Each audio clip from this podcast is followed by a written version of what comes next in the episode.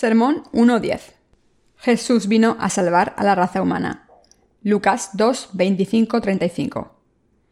Y he aquí había en Jerusalén un hombre llamado Simeón, y este hombre, justo y piadoso, esperaba la consolación de Israel, y el Espíritu Santo estaba sobre él, y le había sido revelado por el Espíritu Santo que no vería la muerte antes que viese al ungido del Señor. Y movido por el Espíritu, vino al templo. Y cuando los padres del niño Jesús lo trajeron al templo para hacer por él conforme al rito de la ley, él le tomó en sus brazos y bendijo a Dios diciendo, Ahora Señor despides a tu siervo en paz, conforme a tu palabra, porque han visto mis ojos tu salvación, la cual has preparado en presencia de todos los pueblos, luz para revelación de los gentiles, y gloria de tu pueblo Israel. Y José y su madre estaban maravillados de todo lo que se decía de él. Y los bendijo Simeón y dijo a su madre María, He aquí, este está puesto para caída y para levantamiento de muchos en Israel, y para señal que será contradicha. Y una espada traspasará tu misma alma, para que sean revelados los pensamientos de muchos corazones. La Navidad está cerca. En el día de Navidad, Jesucristo, el Hijo de Dios Santo, abandonó el trono de gloria y vino al mundo para salvarnos a los pecadores. Aunque los cristianos de todo el mundo se regocijan por el hecho de que el Señor vino al mundo para salvarles, recientemente he visto que algunas personas no tienen el corazón correcto. Desde esta Nochebuena hasta mañana, todo el mundo estará celebrando la Navidad. Si recuerdo bien, las Navidades pasadas fueron muy frías. Parece que esta Navidad será tan fría como la pasada, ya aquella noche nevó mucho.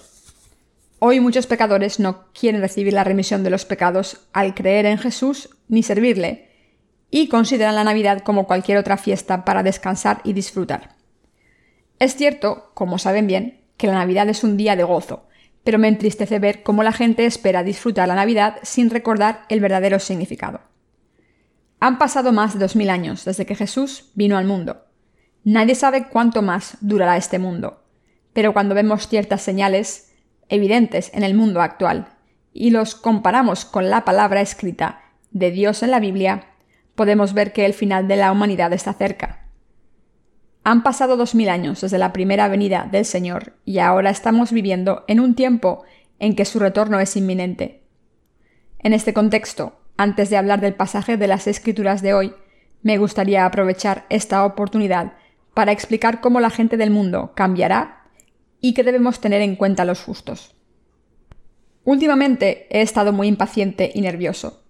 Después de pensar mucho me he dado cuenta de por qué. Muchas personas hoy en día no reconocen sus pecados cuando los cometen. Quizás porque el fin del mundo está cerca. Tanto los cristianos como los no cristianos han caído en la trampa del pecado y han arruinado sus vidas. Y algunos cristianos están yendo por el camino de la destrucción por abandonar sus vidas de fe. Las tendencias culturales de hoy en día, desde la manera en que las personas disfrutan de su vida hasta cómo piensan, nos indican que el fin del mundo está cerca. Aunque hemos sido salvados por el Señor y hemos nacido de nuevo, como el mundo está a punto de ser destruido, si aceptamos las cosas del mundo sin pasarlas por el filtro de las enseñanzas del Señor, sufriremos la destrucción al final y nos dejaremos llevar por las corrientes del pecado. Podremos entrar en el cielo en el próximo mundo, pero en este mundo estamos afligidos con el sufrimiento del mundo y por los siervos del diablo. Como el diablo sabe que sus días están contados, está decidido a poner más maldad en los corazones de la gente. El mundo entero está a punto de tirarse por un acantilado de destrucción por culpa de las artimañas de Satanás. Como los tiempos que corren son peligrosos, los justos deben tener mucho más cuidado para asegurarse de que sus pensamientos y corazones tienen la fe verdadera. Aunque los justos hacen cosas del mundo para ganarse la vida, lo que es más importante es que hagan la obra de Dios primero. Está en su naturaleza humana tener pensamientos malvados, solamente si se quedan de brazos cruzados, y así se cometen muchos pecados sin darse cuenta.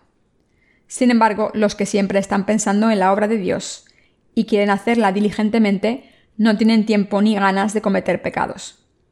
En esta era de confusión, las personas que han nacido de nuevo por la salvación de Dios deben estar alerta para que el mundo vaya por el buen camino. Como los justos que han recibido la remisión de los pecados del Señor, debemos creer en Dios de todo corazón y ofrecernos a Dios en obediencia a su palabra.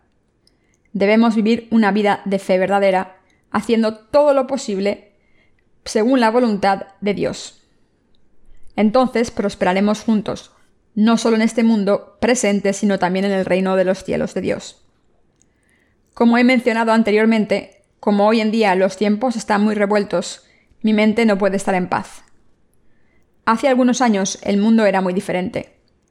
Aunque nos falten algunas cosas materiales en este mundo, podemos vivir con prosperidad y florecer gracias al poder de la salvación que nuestro Señor nos ha dado. Pero ¿cómo somos ahora? Si seguimos dejándonos llevar por la obra de Satanás, acabaremos arruinando nuestra fe y nuestras vidas enteras, ya que el Señor no nos cuidará más. Así que en estas Navidades no debemos dejarnos llevar por el ambiente materialista de estas fiestas y debemos pensar en el verdadero significado de la Navidad, que Jesús vino al mundo encarnado en un hombre para salvarnos. Y al restaurar nuestros corazones de nuevo, debemos dedicar todos nuestros esfuerzos para vivir el resto de nuestras vidas de fe. Un hombre llamado Simeón. Está escrito en las escrituras de hoy. Y he aquí había en Jerusalén un hombre llamado Simeón, y este hombre, justo y piadoso, esperaba la consolación de Israel. A los ocho días de haber nacido, María llevó a Jesús al templo. María había dado a luz a Jesús siendo virgen, según el plan de Dios, y cuando llevó a Jesús al templo, allí había un hombre de fe llamado Simeón, que vivía en Jerusalén. Este hombre había estado esperando la venida del Salvador. El Espíritu Santo había profetizado a través de este hombre que no moriría antes de la llegada del Señor a este mundo. Así que cuando María y José estaban a punto de ofrecer un sacrificio, según la costumbre de la ley, Simeón tomó al niño Jesús en sus brazos y alabó a Dios diciendo, Ahora, Señor, despides a tu siervo en paz, conforme a tu palabra, porque han visto mis ojos tu salvación, la cual has preparado en presencia de todos los pueblos, luz para revelación de los gentiles y gloria de tu pueblo Israel. Cuando Simeón vio al niño Jesús, reconoció que era el Salvador de la humanidad. Había estado esperando el nacimiento de Jesús, confiando en que Dios cumpliría su promesa. Así que cuando Simeón vio al niño Jesús, dijo, Porque han visto mis ojos tu salvación. La encarnación de Jesús en este mundo marcó el principio de la salvación para todos los pecadores. El nombre de Jesús significa Salvador. ¿Por qué se encarnó Jesús en un ser humano y nació en una pequeña ciudad llamada Belén, en Israel, para salvar a todos los seres humanos que se habían convertido en pecadores de sus pecados. Así que cuando Simeón vio al niño, nacido en la tierra, en la imagen de un ser bajo, para salvar a la raza humana, dijo, porque han visto mis ojos tu salvación. Ahora ni ustedes ni yo podemos ver a Jesús personalmente con nuestros ojos. Esto se debe a que Jesús, al levantarse de entre los muertos, y a ascender a los cielos, está sentado a la derecha del trono de Dios Padre. Sin embargo, cuando Jesucristo nació, este hombre llamado Simeón lo vio en persona. Aunque Jesús era solo un bebé, Simeón reconoció en sus propios ojos que este bebé era el Salvador de los pecadores. En otras palabras, Simeón fue testigo de que Dios había venido a este mundo, encarnado en un hombre para salvar a toda la raza humana. Simeón también dijo que Jesús había sido preparado ante todos los pueblos. Con esto Simeón quiso decir que Jesús era el conducto de salvación para todos los pecadores de todo el mundo. En realidad Jesús es el Salvador que vino a este mundo para salvar a todos los pecadores del mundo de sus pecados. Vino al mundo para salvar a los pecadores de los pecados, y nos ha librado del pecado y las iniquidades. Mis queridos hermanos, no podemos confirmar la existencia de Jesús con nuestros ojos físicos como hizo Simeón cuando vio al niño Jesús y dijo, porque han visto mis ojos tu salvación. Sin embargo, todavía se puede conseguir la remisión de los pecados. Pero esto solo es posible para los que tienen la fe profunda que cree que cuando Jesucristo vino al mundo, se convirtió en su propiciación y eliminó todos sus pecados. Entonces, ¿qué deben hacer los pecadores de este mundo para recibir la remisión de los pecados. La salvación no puede conseguirse cuando se busca al Señor solo de palabra y cantando villancicos. Paz en el mundo, el Señor ha venido. Podemos ver la luz de la salvación del Señor si creemos en Jesucristo de corazón, porque es el Rey de Reyes, Dios mismo y el Salvador de todos los pecadores. En otras palabras, deben creer de todo corazón que Jesucristo es el Salvador que vino a este mundo, encarnado en un hombre. Deben creer que Jesús fue encarnado en un hombre para salvar a la raza humana, y que este Salvador redimió a los pecadores del mundo de la manera más adecuada, al ser bautizado por Juan el Bautista en el río Jordán. Solo entonces podrán decir, como Simeón, que han visto la salvación del Señor. Nuestro Señor, el Salvador de los pecadores, tomó todos los pecados del mundo a través del bautismo que recibió en el río Jordán y pagó el precio por estos pecados. Fue crucificado y derramó su sangre, y murió en la cruz. Por eso es posible que todos los pecadores del mundo sean salvados. Debemos ver esta gracia del Señor y sentirla con los ojos del corazón en vez de los ojos físicos. Si no podemos ver con los ojos de la fe a Jesucristo, que nos ha salvado como Salvador de los pecadores, esta Navidad será un día sin significado alguno. Si, por otro lado, tienen la fe verdadera en el Señor, no serán pecadores por muchos pecados que cometan, sino que serán justos salvados por el Señor. Al ver al niño Jesús, Simeón tuvo la fe para decir, porque han visto mis ojos tu salvación. Como Simeón, solo cuando creemos que nuestro Señor vino al mundo y borró nuestros pecados, podemos decir que hemos visto su salvación. De esta manera, Jesús ha salvado a todos los pecadores. Todos debemos aceptar esta verdad en nuestros corazones y pensar en ella una vez más. Solo entonces podremos tener el gozo del nacimiento de Jesucristo. Está escrito, porque de tal manera amó Dios al mundo, que ha dado a su Hijo unigénito para que todo aquel que en él cree no se pierda, mas tenga la vida eterna. Juan 3:16 Dios nos ama así a todos los pecadores del mundo. Para poder salvar a todos los pecadores que estaban destinados a ser destruidos, es decir, para salvar a los pecadores destinados al infierno por sus pecados, Dios vino al mundo encarnado en un hombre. Así nos ha salvado a todos. Por eso, Dios ha hecho posible que todos creamos en Él para recibir la vida eterna y la remisión de los pecados nos ha permitido a todos los creyentes que vivamos en su reino para siempre en vez de morir. Jesús es el Salvador preparado de antemano para salvar a los pecadores.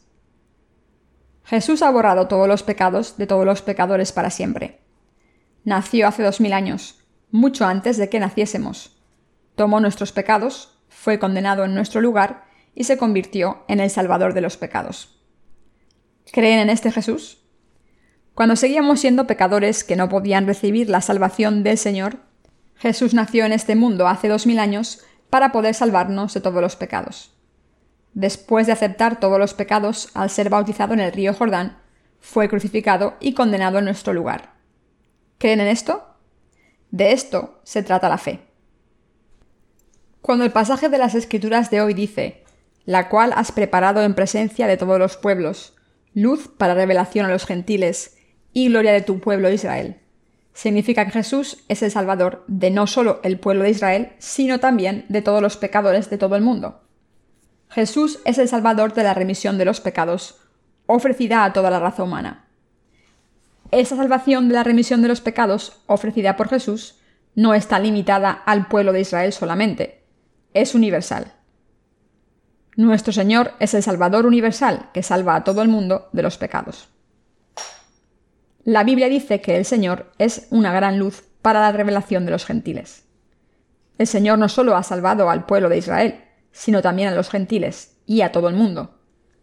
En tiempos de Jesús, quien no pertenecía al pueblo de Israel era un gentil.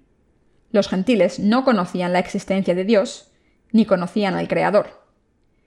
Ignoraban la ley de Dios y su amor. Sin embargo, mis queridos hermanos, gracias al Dios que creó los cielos y la tierra, ahora es posible que todo el mundo sea salvado a través de la salvación ofrecida por Jesucristo. Por su compasión, Dios el Creador vino al mundo por los seres humanos que creó, apiadándose de ellos porque estaban destinados a morir por sus pecados. Simeón habló de esta verdad diciendo, Este Salvador ha sido preparado para todos los pueblos como una luz que trae revelación a los gentiles. todos los gentiles pueden recibir la remisión de los pecados al creer en Jesucristo. El mundo entero está lleno del gozo de la Navidad. Por todo el mundo civilizado, incluso en los países islámicos y budistas, la gente está celebrando el nacimiento de Jesús. Como podemos ver en el hecho de que todo el mundo utiliza el calendario occidental basado en el año del nacimiento de Jesucristo, todo el mundo se regocija y celebra el nacimiento de Jesús. Entonces, ¿por qué todo el mundo utiliza el calendario occidental para recordar el nacimiento de Jesús? Porque Jesucristo no solo vino a salvar a los pecadores de sus pecados en el pasado, sino que ahora está con nosotros salvándonos de nuestros pecados, y por tanto Cristo es nuestro Salvador. La salvación de Jesús es universal. Los pecadores de todos los países del mundo han recibido la remisión de los pecados al aceptar en sus corazones la salvación ofrecida por Jesús. Este poder de Jesús para salvarnos de todos los pecados es universal. Toda la raza humana debe escuchar la verdad de salvación que brilla sobre todos los pecadores de la tierra. Jesús es el Salvador de todos los pecadores. Esto significa que todo pecador puede ser salvado de los pecados al creer en la salvación de Jesús, el Salvador de la humanidad. Sin embargo, hoy en día podemos ver que el significado de la Navidad ha cambiado completamente. Un mensaje puede cambiar su significado cuando lo comunican diferentes personas.